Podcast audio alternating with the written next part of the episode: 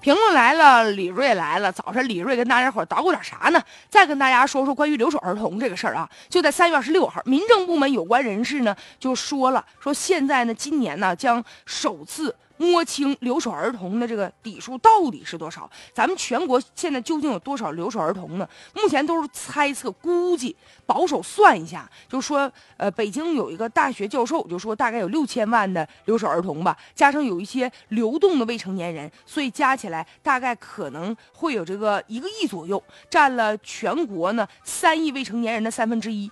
当然了，这个统计啊，它确实是一门学科。如果说你统计的这个数字，特别像留守儿童啊，这很多。说这公共数字，如果说要统计的不准确的话，它小了说，它会关乎这个事件的真相；往大了说，它会影响国家的决策的。所以说，这个真实性非常的重要。对于留守儿童啊，咱们现在这个关于这个摸底的工作呀，其实现在是不是我们都在怀疑有点做的有点稍微有点晚啊？因为我们对留守儿童啊，确实让我们很揪心的一件事儿。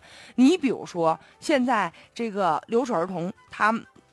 一方面是这个学习这个问题，另外一方面，很多孩子因为呢缺少亲情、缺少照顾、缺少管教，所以就出现一什么呢？低年龄、低文化、低法律的一些问题。就现在，既然问题都已经出现了，而且据说现在有一些这个未成年人，呃，有一些留守儿童会有一般有两种命运，有的可能被侵害，夏天出去溜达玩溺水的，还有遇到车祸的，还有可能甚至被性侵的。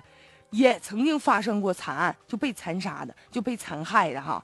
还有呢，比如说广州天河法院就介绍说，有一些孩子误入歧途了。二零一二年到二零一五年上半年的时候，这个法院呢就受理未成年人犯罪达到了四百零五件，其中呢就留守儿童就占了百分之七十四点八了。所以首先呢，咱们要消除留守儿童的这个门槛，让他们无条件、无障碍的可以让这些孩子到城里来上学。父母在哪儿，孩子就应该带到哪儿。